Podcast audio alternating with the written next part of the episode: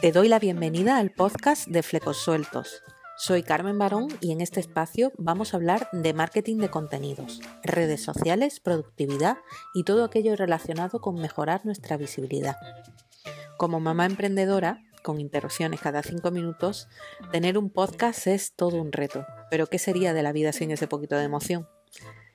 ¿Quieres saber más sobre los flecos sueltos que se nos pueden estar escapando para que nuestro negocio tenga una mejor presencia y posicionamiento? Yo soy de las que digo que soy de letras y a mucha honra.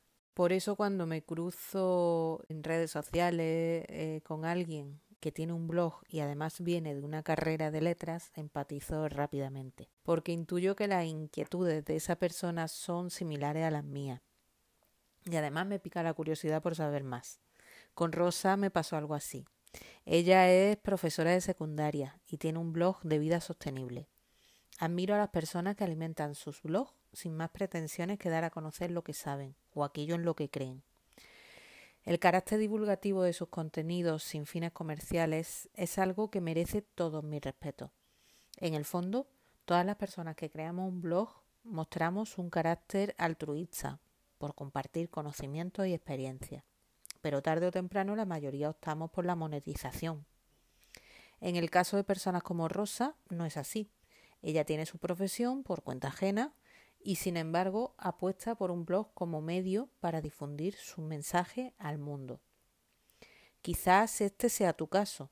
Por eso he querido invitar a Rosa al podcast para conversar sobre su experiencia con un blog divulgativo con artículos muy bien posicionados en Google y cómo el marketing de contenido forma parte de forma consciente o inconsciente en su trayectoria como bloguera. Bienvenida, Rosa. Ya después de esta presentación, solo tengo que preguntarte cuándo empezaste con tu blog y cuáles fueron tus motivos.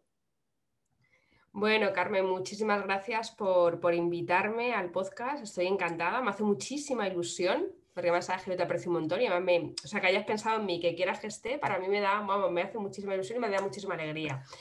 A ver, y ahora la, a la pregunta, ¿no? ¿Cuándo empecé?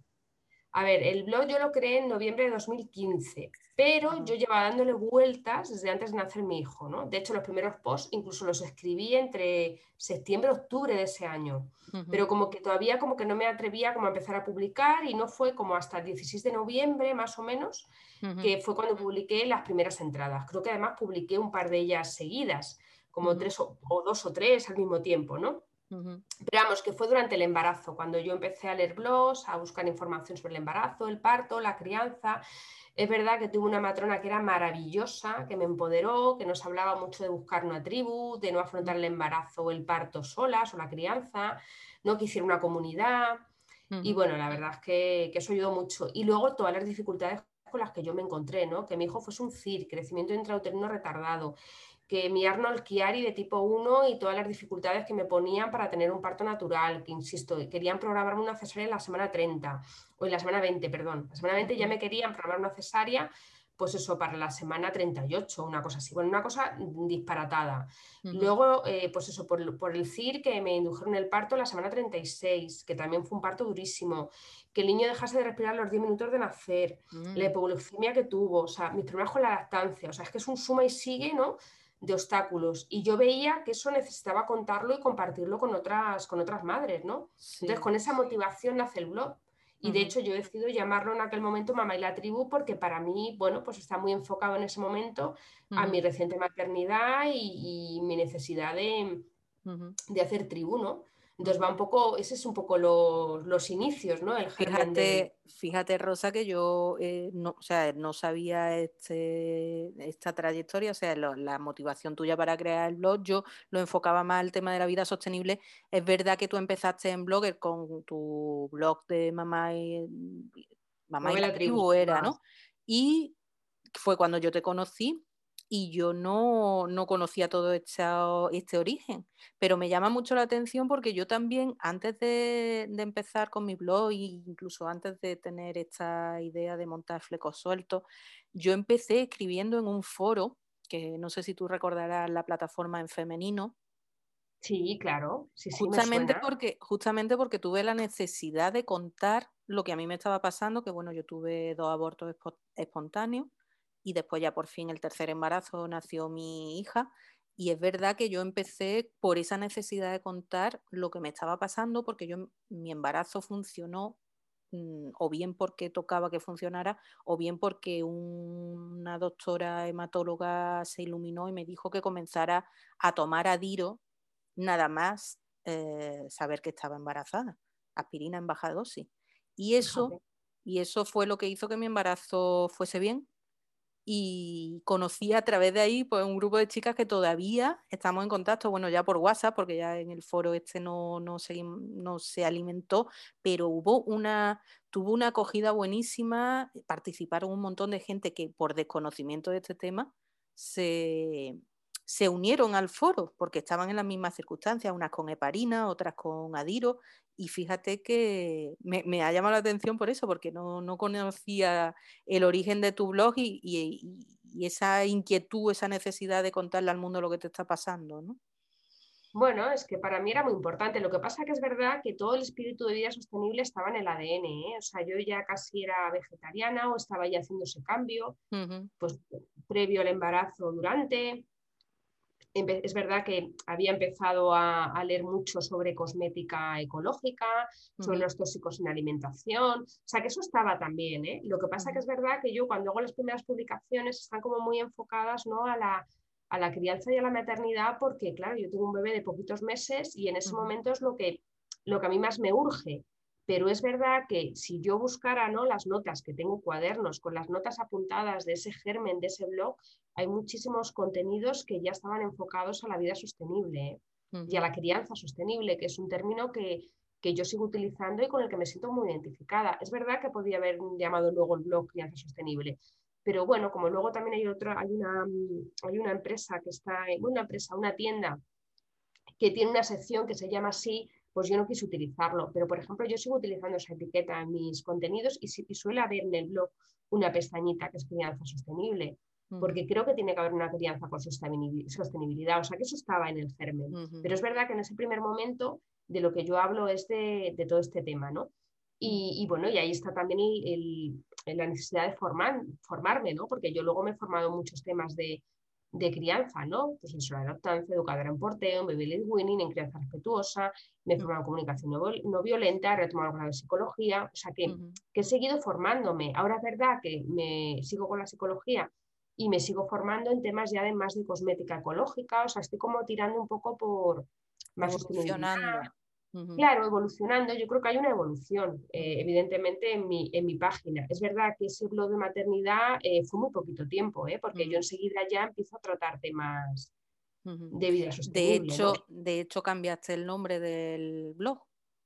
Sí, sí, lo cambié porque, a ver, es que aquí, claro, o sea, pasaron muchas cosas. Por un lado, yo descubrí en un momento determinado que había diferentes páginas eh, que tenían un nombre muy similar al, mío, ¿no? Pues, pues Emira Mabela Tribu, Mama Tribu o, similar, o sea, nombres muy parecidos. A mí eso al principio me generó muchísimo malestar y me enfadé muchísimo y, y la verdad es que perdí mucha energía, tiempo y dinero, ¿no? En intentar un poco combatir eso, ¿no? con registro de marca, etcétera. Y al final mm, llegó un momento que me di cuenta que, realmente el nombre de Mama de la Tribu estaba agotado, que es que yo no iba a ningún sitio por ahí y que ni siquiera me sentía cómoda, ¿no? Entonces, claro, luego ahí fue la discusión, ¿no? La discusión en mi cabeza de eh, busco un nombre de nicho, algo relacionado con la sostenibilidad, me voy a marca personal, le di muchas vueltas. Claro, es toda la, la, incertidumbre de me enfoco por el SEO con el dominio eh, usando palabras clave o bien por la marca personal y tú optaste por la marca personal. Sí, porque tras darle muchas vueltas, a ver, ¿sabes lo que pasa? Que yo soy una persona muy, muy inquieta. Yo me gusta hacer muchas cosas, eh, sé de muchas cosas, me interesan muchos temas. Entonces yo veía que si me enfocaba solamente, no ponía un nombre de nicho mm, de sostenibilidad puro y duro, ¿no? Porque es verdad que luego mi, te, blog... Te iba a limitar, ¿no? Claro, porque luego mi blog tiene un subtítulo que es vida sostenible, y eso es cierto, ¿no? que está ahí, que es, que es una parte muy potente de la, de la página, pero yo veía que eso me, me, limitaba mucho, que eso me cortaba mucho las alas y que si yo elegía un nombre, mi propio nombre, ¿no? mi nombre de marca personal, iba a ser mucho más libre. Y para mí fue una liberación, ¿eh? O sea, yo sufrí mucho con lo de la copia del nombre, lo pasé muy mal y al final me di cuenta de que realmente necesitaba soltarlo y dejarlo ir. Por supuesto, muchas, veces, muchas veces las cosas pasan y dices, bueno, si al principio eh, no lo llevas bien, pero luego es una bendición. Es como yo siempre digo esto en en el tema de desarrollo profesional o de difusión, de divulgativo como el tuyo, al final muchas veces como una, un, mal novio. Yo siempre utilizo esa, esa comparación porque al principio un mal novio pues sufres por una ruptura, pero luego al final dices, madre mía, lo que me he quitado de encima, ¿no? Y es que al final esto es una bendición. Totalmente, o sea, para mí fue mucho más libre porque yo puedo escribir de lo que yo quiera, como yo quiera y no tengo que ajustarme a una temática, no tengo que ajustarme a nada, sino que yo mm. puedo escribir, puedo ser muy libre. Sí, y ahora, ahora que se lleva tanto la palabra esta multipotencial, ¿no? Que es que eso, hay personas que ahora está muy de moda como todo, ¿no? Que van, van rotando las palabras, los nuevos palabras, y ahora es multipotencial por todas las redes sociales, y yo digo, pues sí, yo es que yo creo que he sido multipotencial toda la vida, porque es que... Mm, no, lo que antes nos decían que era tienes que buscar la, especialización, el nicho, realmente no es tan necesario, es que limita mucho. Mm, es verdad que para una página web, pues bueno, tienes que posicionar, pero para eso están justamente los artículos de un blog, que tú posicionas artículo por artículo. No tienes que posicionar la web estrictamente en un tema, ¿no? Y bueno, tú en eso de artículos posicionados nos puedes dar lecciones porque tienes algunos muy bien eh, ubicados en Google, ¿no? Sí, bueno, al final yo he hecho ahí ido haciendo un poquito un trabajo de SEO, ¿no? De poquito a poco, de ir mirando. Es verdad que yo a la hora de escribir luego soy muy libre, ¿eh? que yo ahí de repente me interesa un tema y saco un montón de posts sobre ese tema, o sea, que soy como muy libre, pero es verdad que hay una serie de contenidos que están como muy bien posicionados dentro de mi... Claro, pero mm, es que siempre, siempre se ha dicho eso, ¿no? Que Google posiciona muy bien, pero realmente no hay que escribir para Google, hay que escribir para, para el espectador, para el lector. Entonces quizás ese sea la, el éxito ¿no? de, tu, de tu artículo. Que escribes siempre para tu público. Sí, sí, totalmente. O sea, yo soy muy libre. Entonces, por ejemplo, muy potentes, pues todo, por ejemplo, lo que es el cuidado del cabello, los tóxicos en el cabello, los champús, champús sólidos. Pues por ahí, por ejemplo, me llegan muchísimas visitas y son posts que están súper bien posicionados, pero mm. muy, muy bien posicionados. De hecho, ahora, pues mira, el último que he publicado, que creo que lo publiqué hace unos días, eh, un, post en el que precisamente cuento cómo hacer champú sólido para cabello fino y encrespado, que es un vídeo, bueno, que realmente nace de un vídeo que yo hice en mi canal de YouTube que lo abrí hace relativamente poco. Bueno, ahora como empecé a meterle contenido hace así un poco más constante desde septiembre del año pasado. y, pero, pero es verdad que como yo ya me voy formando en cosmética ecológica y yo ya hago mi propia cosmética para mí, pues es un salto, o sea, es un salto, es que es un, eh, un salto que tienes que dar, ¿no? Y además me apetecía y además funciona y encima es un vídeo que está funcionando muy bien en, YouTube. Y digo, venga, pues lo voy a poner por escrito, ¿no? Y, voy, para que la gente un poco también lo, que se lo quiera ver el vídeo porque le interese el vídeo y sea más visual y quiera ver la forma de elaboración estupendo, pero el que lo quiera leer y lo quiera hacer con los pasos escritos también lo tiene, ¿no? Que tengas la oportunidad. Entonces, por ejemplo, esa, esa, parte, por ejemplo, es, un, es una parte muy potente dentro de mi página, ¿no?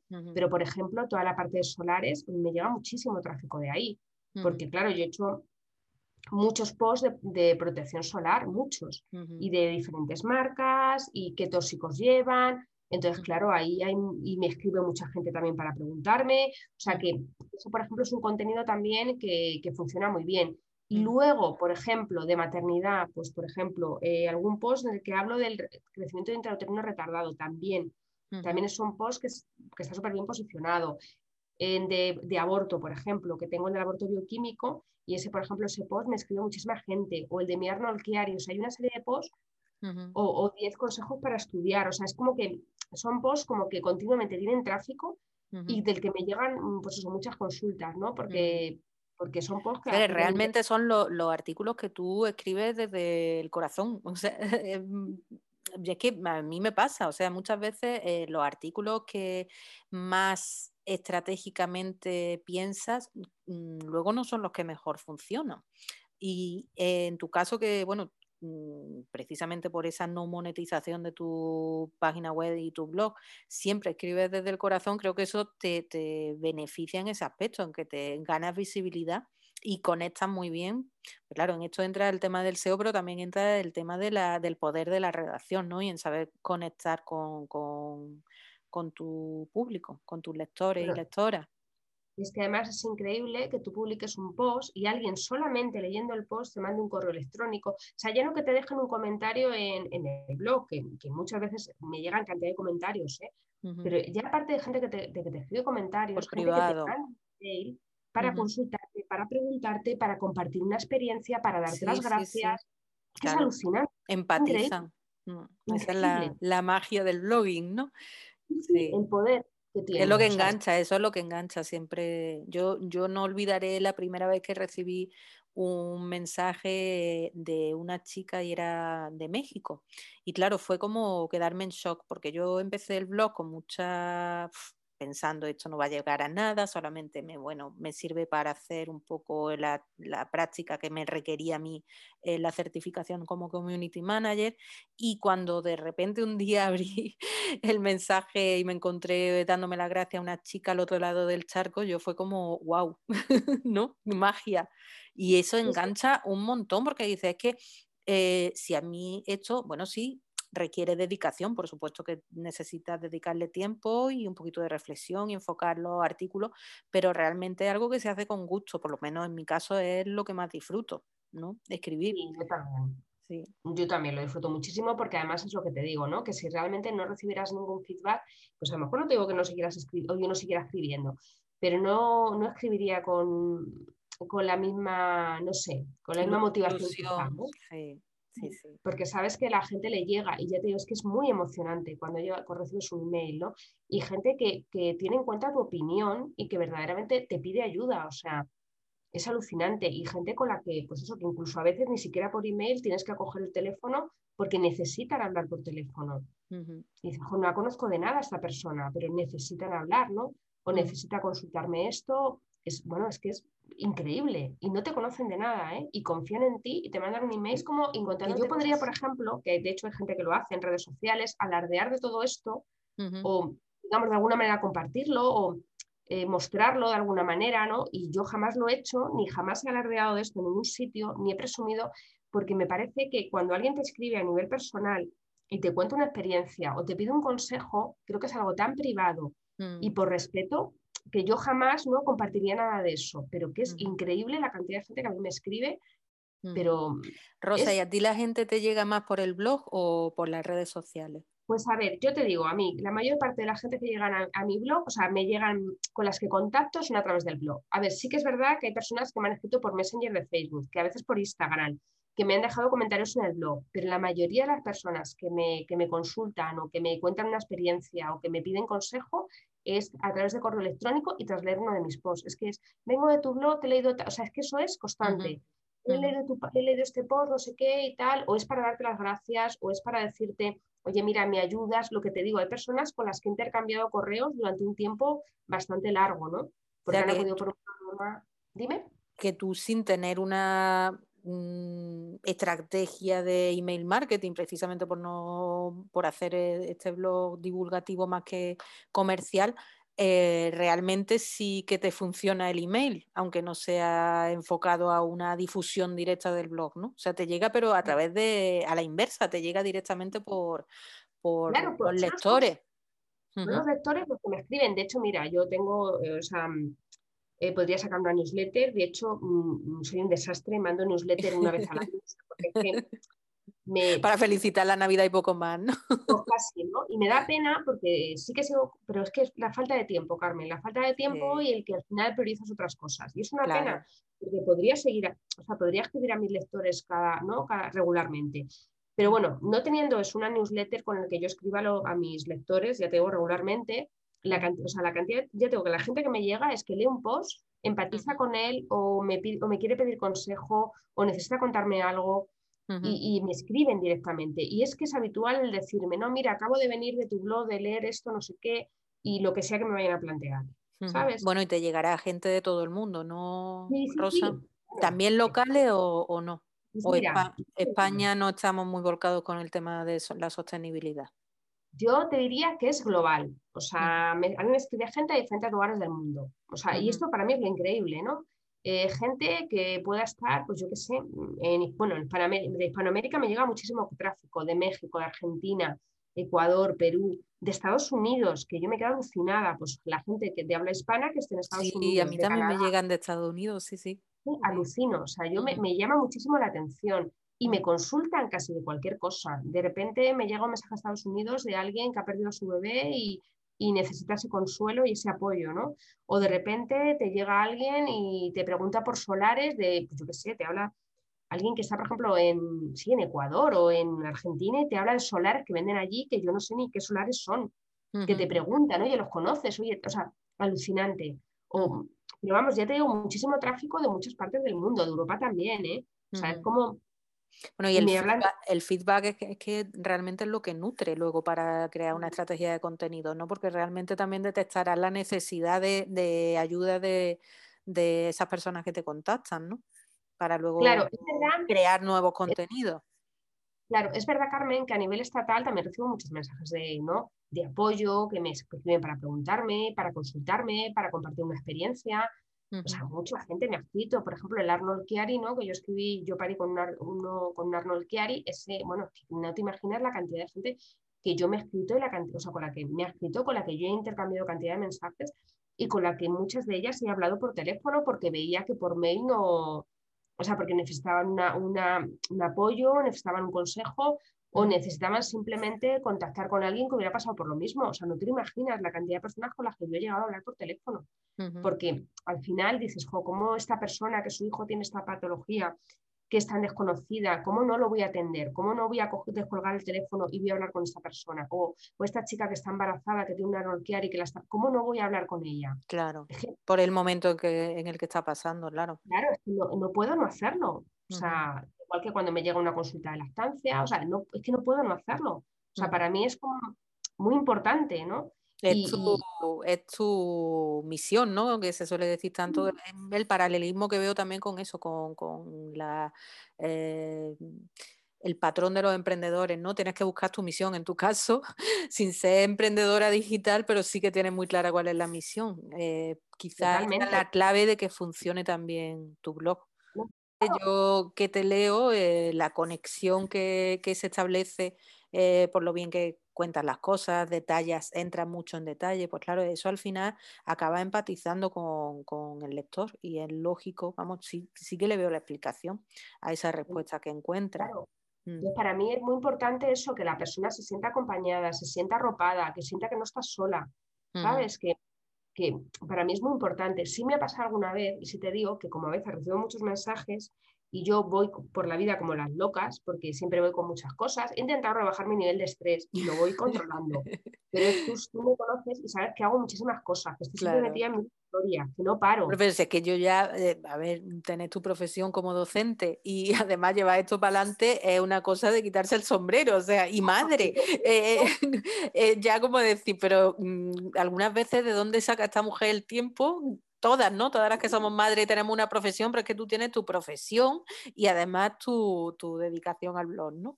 Eh, claro, pero es el blog, es, eh, yo qué sé, un curso que estoy haciendo en ese momento, es, eh, pues ahora también el canal de YouTube, es el programa de radio que hago a nivel local aquí, en una radio de aquí, en una emisora local, que lo hago cada 15 días.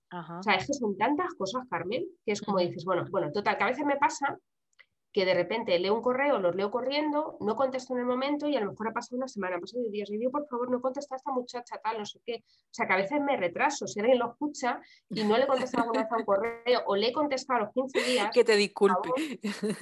Disculpe, que no piense que es que porque no me importa, que es que porque paso, que no todo lo contrario. O sea, para mí los mensajes son súper, súper, súper importantes. O sea, yo los valoro muchísimo porque ahí es donde yo testo que realmente mi blog tiene esa función divulgativa y verdaderamente ayuda a la gente, porque yo ese es mi objetivo, ayudar, ¿sabes? Mm, mm.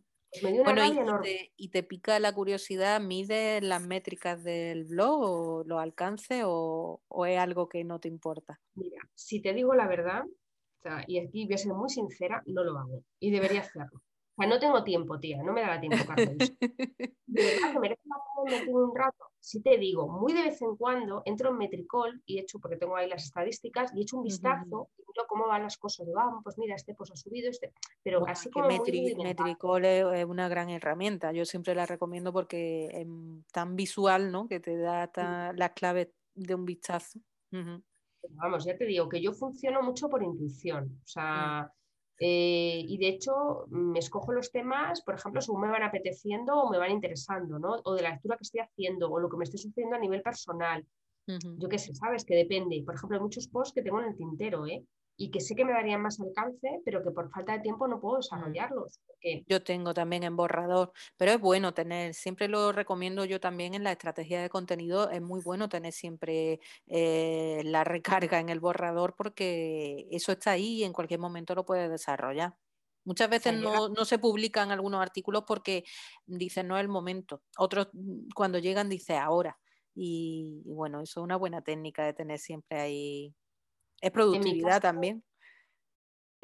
también tener en cuenta que tengo el blog, pero que también está en el canal de YouTube al que, intento subir contenido semanalmente, porque también quiero crecer ahí. Está el programa de radio en la emisora local, que también ahí tengo un consultorio de maternidad y crianza y voy respondiendo dudas que me va formulando la audiencia. Entonces, que, también son muchas cosas, pero es verdad que mi estrategia es que no hay estrategia, ¿no? Total.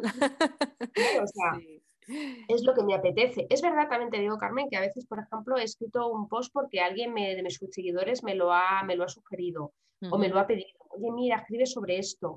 O alguien me ha, me, ha pedido, por favor, eh", y entonces eh, lo he hecho, ¿no? Pero es verdad que mm, lo que te digo, ¿no? Que, Voluntad de servicio a, total, vaya. Sí, sí, pues mira, de repente ahora, ahora hace poco me escribió una chica para decirme que por favor, que por qué no hablaba de fortalecedores para las uñas, por ejemplo, que de forma natural, porque todo lo que había, ella veía qué tal, y pues mira, es una cosa que tengo que investigar. Interesante, o sea, que, claro. Que está muy bien, porque yo tengo que el que te escriba gente que confía en tu criterio, que te pide que, te pida que investigues, ¿no? oye, investigame este tema, oye, mm. ¿tú qué, qué piensas de esto? Pues yo lo agradezco mucho, porque porque al final mi opinión importa, ¿no? Y al final como que esa persona confía en mi criterio. Hombre, que te has posicionado como una experta en el tema, aunque la palabra experta es verdad que suena un poco, pero realmente cuando te especializas en algo y funciona. ¿Tú has notado, Rosa, con esto, este COVID que nos tiene locos, eh, un cambio en la actitud, en el comportamiento de las personas? ¿Hay más interés por la sostenibilidad? Yo siempre diré que, bueno, el tiempo que estuvimos confinados, eh, me llamó mucho la atención que yo tengo una terraza y una maceta que jamás había echado flores. Eh, la primavera del año pasado floreció. Yo no tengo explicación ni he podido preguntarle a nadie, pero yo me hizo mucho pensar, decir, madre mía, esto será por la contaminación, o sea, hay pues muchísimos menos coches circulando. ¿Cómo es posible que esto haya pasado? Que curiosamente este año no ha florecido porque estamos circulando igual. Entonces, mm, da mucho que pensar, ¿no? Es decir, ¿qué estamos haciendo? Eh, deberíamos cambiar en la medida de las posibilidades de cada uno ciertos comportamientos para, para en pro de la sostenibilidad. ¿Tú has notado más interés? Pues yo creo que sí. Mm. Pues mira, yo creo que el interés está más o menos igual, ¿eh? No te creas que haya... A ver, sí que, por ejemplo, sí veo que hay más gente interesada en la cosmética ecológica, sí que hay más gente eh, preocupada por los tóxicos en la alimentación o por los tóxicos que, por ejemplo, pueda tener la cosmética, ¿no? Por ejemplo, eso sí lo veo. Pero sí veo, por otro lado, ¿no? Eh, que la gente no está muy dispuesta a hacer cambios, ¿no? Cuestan mucho los cambios, mm. nos cuestan en general. Y luego todo lo que es la, por ejemplo, la agricultura ecológica, todo lo que es la alimentación en ecológico, también siempre tiene el sesgo, ¿no? El prejuicio de que es elitista, de que es muy caro. De... Entonces, claro, romper esa barrera. y hay que romperla, pero yo eh, mm, reconozco que ahí me ayudaste tú porque empecé a buscar y encontré productores locales y es verdad que nosotros, porque claro, lo, eh, asocia que es un producto más caro y dice, bueno, de vez en cuando, pero eh, luego hay un montón de productores locales que los precios son muy asumibles. Entonces, claro, simplemente pues saberlo, saberlo, dónde hay que buscar. Claro, pues esa es la divulgación. Eso para mí es donde está lo importante, el divulgar este contenido y que la gente sepa eh, que verdaderamente, ¿no? Eh, cuando está consumiendo un producto ecológico, mejora del entorno y del medio ambiente. Y que si además tú consumes ¿no? productos locales, del tipo que sea, evidentemente siempre va a ser infinitamente mejor porque va a ser de kilómetro cero eh, que si tú traes, yo qué sé. También yo digo mucho esto de, oh, bueno, vamos a ver, yo puedo comprar aguacates ecológicos que vengan de Perú, pero es que no tiene ningún sentido, eso no es ecológico ni es sostenible. Que sí que vale, que en Perú los habrán cultivado ecológicamente, de acuerdo, pero ¿cuántos mm, kilómetros han hecho esos aguacates? Eso no es sostenible.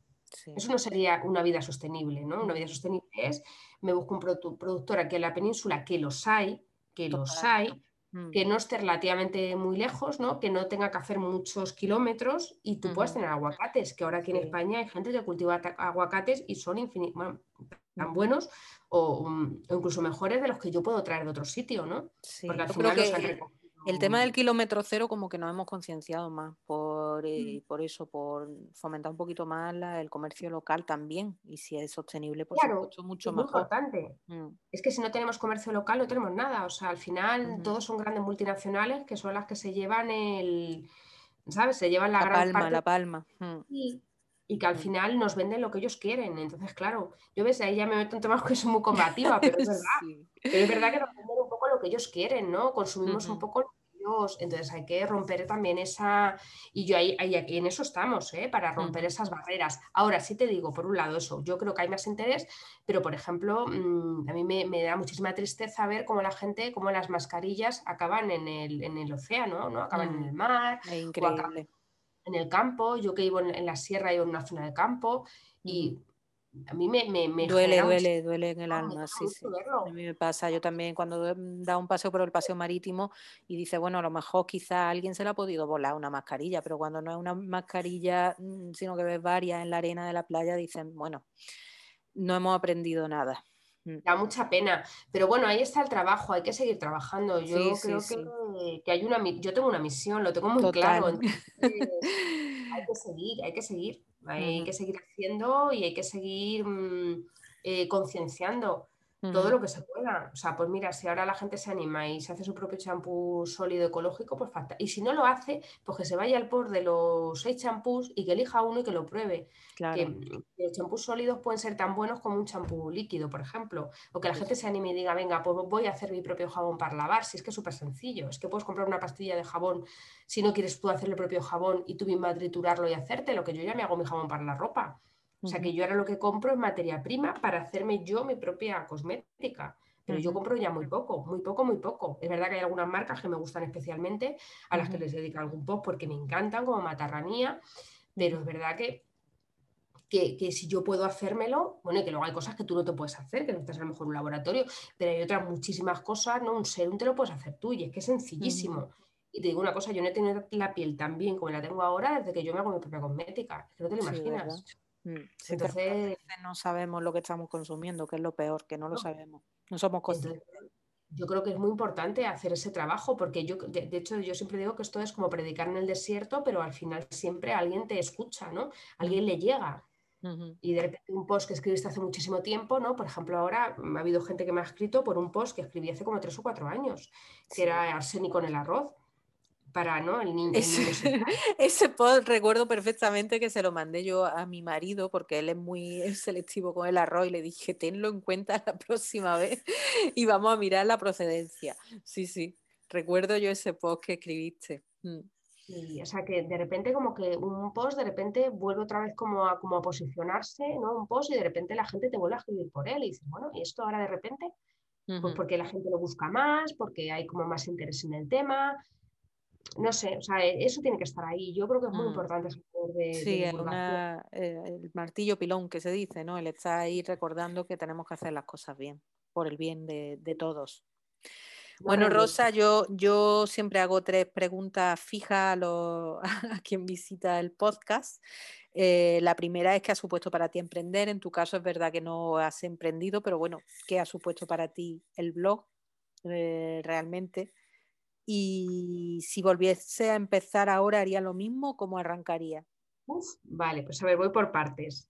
A ver, para mí el blog ha sido una ventana al mundo, o sea, una forma de conectar con otras personas como creo que nada lo podría hacer. He conocido a gente increíble, he recibido muchísimo cariño, me he reconciliado con la escritura, porque yo siempre quise estudiar, o sea, quise escribir, de hecho yo estudié dramaturgia y dirección, que es escritura de textos teatrales, ¿no? Totalmente, cierto.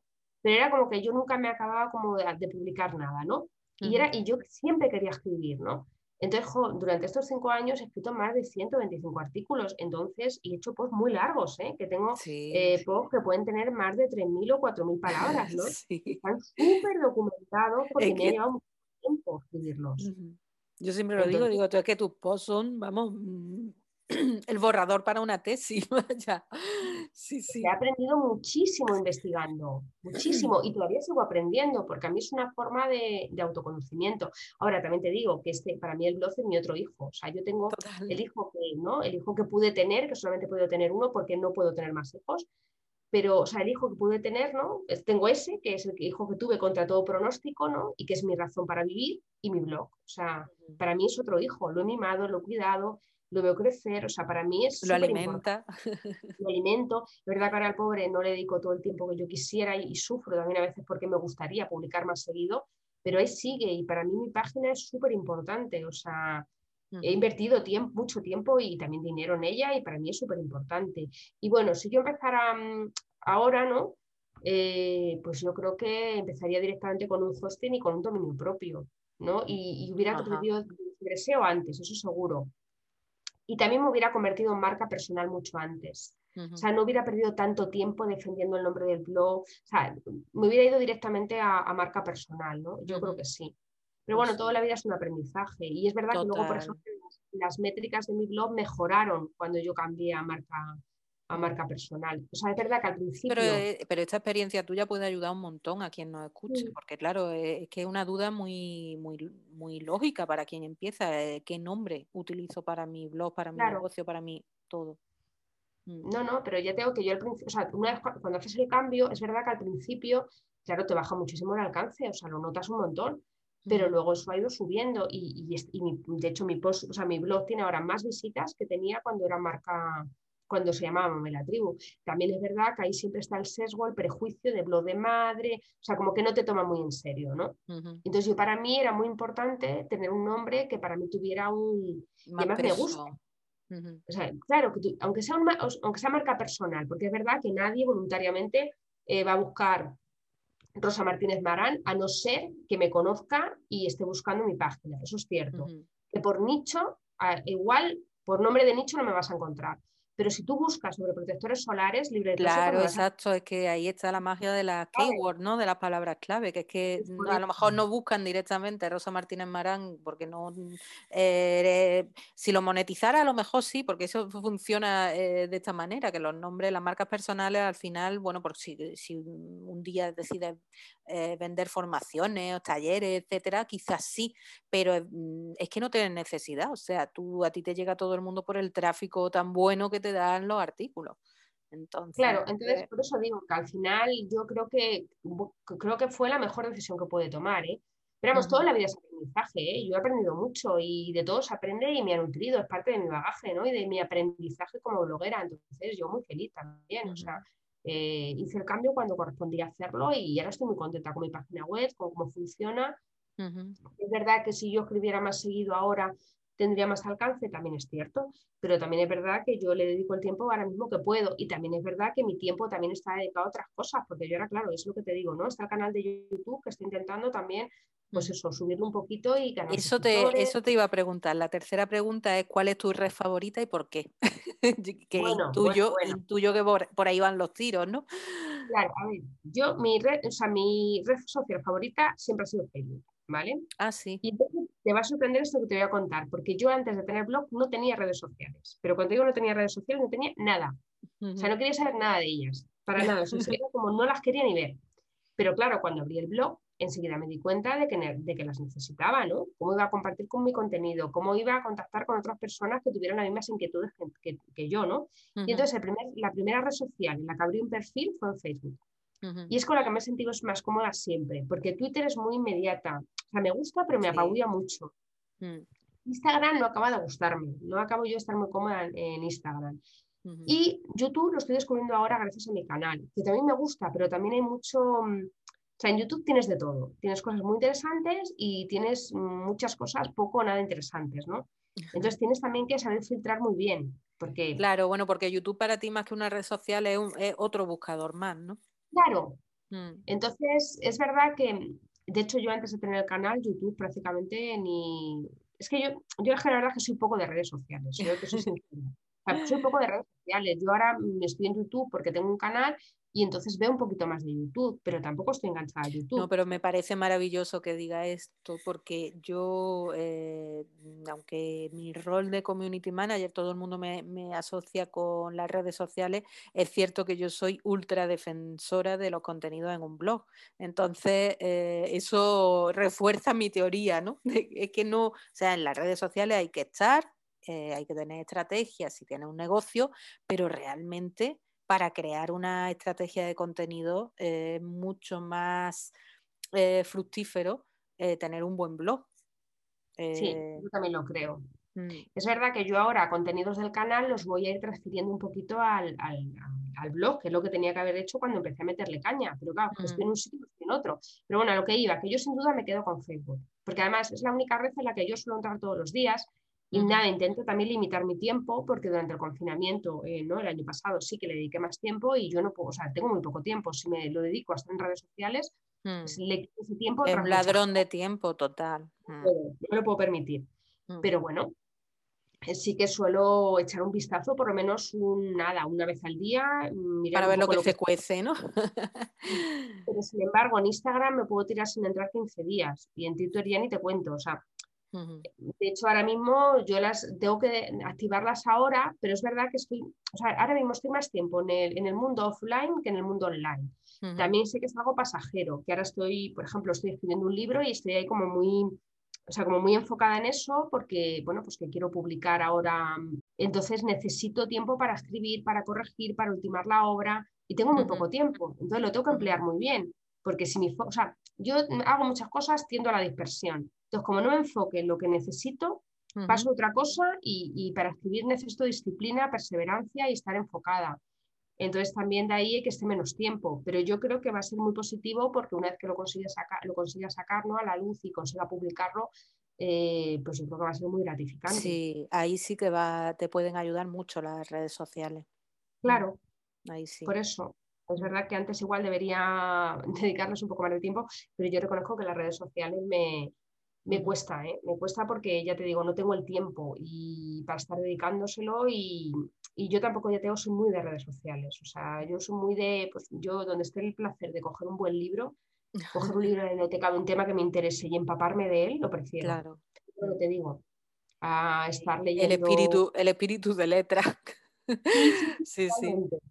Mm. Y de hecho cuando escribo, pues eso, voy investigando, voy buscando artículos, voy buscando eh, mm, pues eso, mm, tesis que se han publicado, o sea, mm. eh, o, en, en, este Google que puedes mirar publicaciones de textos que ya están escritos. O sea, yo siempre busco eso. El, para mí la referencia es el libro. Yo hace, volví hace años a, me obligué un poco, entre comillas, a leer libros porque es verdad que entra en una vorágine de, de consumir muchos artículos de blog y de, pero yo me propuse hace bastantes años ya decir voy a volver a leer libros del tema de marketing que me apasiona, todo publicidad, pero que eh, como enriquece un libro también es, cuando un tema te interesa, lo mejor es tener como referencia también un libro. Claro. Entonces, pero bueno, yo además, como siempre he querido escribir, yo llevo mucho tiempo queriendo, queriendo escribir un libro. O sea, era algo que yo tenía, que yo te tengo que llevar. Objetivo pendiente. Y, entonces es como, es el momento, o sea, yo tengo que escribir sobre esto porque, porque es que, yo creo que es la evolución natural de tu trayectoria en este tema de Totalmente. la es que es necesario, igual que ya te digo que ahora estoy haciendo mi propia cosmética y de hecho estoy publicando en el canal de YouTube muchas de las cosas que yo hago en cosmética y mm. muchas de las cosas que yo publico son, pues eso, eh, cosas que he probado y he reprobado. O sea, no es, ay, voy a hacer esto a ver, para, para, grabar un, no, un vídeo, no. Es esto ya lo he hecho no sé cuántas veces, me sale bien, voy funciona. a Que funciona, ¿sabes? Sale bien, funciona, es efectivo, lo, lo voy a grabar, ¿sabes? Entonces, para mí también ahí está el, el kit de la cuestión. Entonces, bueno, yo estoy contenta con la evolución. No sé si al final algún día abriré una marca de cosmética. Eso te iba a decir, que, se sabe al final. La vida, lo que nos depara, ¿no? Pero me siento muy feliz, para mí es muy gratificante, igual que es muy gratificante ahora que estamos con el huerto, cuando llegue pues eso, ¿no? aquí es que llega, o sea, llega el verano un poco tarde y todo llega un poco tarde. Tenemos tomates en agosto, pero llegar a agosto y recoger tus tomates es que eso te da una satisfacción. Totalmente. Verlos crecer, o sea, es que lo que tú haces con tus manos, ¿sabes? Sí, sí. Yo para mí eso tiene un... Sí, claro, es que tú vives en coherencia, porque claro, tienes tu propio huerto, tus tu ingredientes, todos los lo utilizas a partir de kilómetros cero, cero, vaya. Muy importante. Pero bueno, para mí también es muy, importante esa coherencia, ¿no? Vivir en coherencia con mm. los ideales que tú tienes y transmitirlos también, de que se puede. Dentro de que luego siempre hay, hay contradicciones, porque siempre las hay. La vida o sea, nada es blanco o negro, ¿no? Hay muchos grises, pero yo mm. intento ser muy coherente. Mm. Y creo que lo transmito, ¿no? Que es lo más importante, que se puede. Absolutamente. Bueno, Rosa, pues me encanta todo lo que aporta. me encanta cómo ha quedado esta conversación, como yo digo, en la salita de Flecos Sueltos, que Flecos Sueltos tiene ahora su, me falta la mesa camilla aquí para, porque estas conversaciones a mí es que me, yo creo que cuando a mí alguien me enriquece con sus contenidos, me, yo he sentido también el podcast una evolución natural, creo, de fleco suelto, porque yo tengo esa necesidad de, de compartir con el mundo, oye, mira, que lo que te puede aportar esta persona, ¿no? Cuando yo descubro algo, es lo que hablábamos antes de, grabar la sesión, ¿no? De esa, un poco, me encanta descubrir talentos, aunque no sean yo nadie, ¿no? Pero es algo que me apasiona, ¿no? Y, y darlo a conocer desde mi humilde salita al mundo, pues, pues mira, todo lo que podamos llevar eh, pueda enriquecer a la gente en el tema de la sostenibilidad con lo que tú transmites y si alguien te conoce, pues que nos deje un mensaje y si no te conoce y te descubre, que también nos lo cuente. Y, ya. Pues Yo dejaré tu página web aquí abajo para que te, visiten tu blog. Claro, que pasen Por, el, por el blog, que pasen también por el canal y yo espero que cuando se publique la entrevista, pues el libro ya esté. Así ah, que, que, es mi nada, es mi tercer hijo. Yo no tendré Total. no podré tener más hijos a nivel ¿no? Mm. natural, podría así decirlo, pero bueno, pues vamos tu legado, tu legado al mundo. Mm. Dejaré mi legado al mundo, que es muy importante, y ya te digo que es que yo creo firmemente en esto, es que necesitamos, ¿no? Hay que cambiar el mundo, ¿no? Y, pues sí, y, utilizamos los medios que tenemos, que en este caso es tu blog, y de forma maravillosa. Pues nada, Carmen, muchísimas gracias. ¿eh? no, no, aquí en la Rosa la yo te la agradezco muchísimo porque además te me hace mucha ilusión y, y bueno, y es que además creo que, hay una misión que uno tiene en la vida que tiene que, que tiene que llevar a cabo. Entonces, pues bueno, vamos a poco a poco, ¿no? Pero, pero sin, sin descanso y sin rendirnos y dejando, el, dejando el Sí, es muy satisfactorio porque ya te digo, cuando alguien te escribe y te da las gracias, o te dice, me vas a abierto los ojos con esto, o yo no sabía aquello y te lo agradezco muchísimo, pues a mí eso me nutre muchísimo. Dices, jo, merece la pena el trabajo que hago. La pena. Desde luego que sí. Pues un abrazo, Rosa. Bueno, muchísimas gracias nada a ti y a, bueno, y a la gente que, que escuche el podcast, que espero que le guste. Un beso muy grande. Un abrazo. Espero que hayas disfrutado este ratito. Me encantará que dejes una reseña con tu feedback bajo el episodio. Eso me servirá para saber si te estoy ayudando y conseguiremos que el podcast esté vivo. Puedes encontrar más contenido en www.flecosueltos.com o buscarme en redes sociales como arroba flecosueltos. Gracias por acompañarme.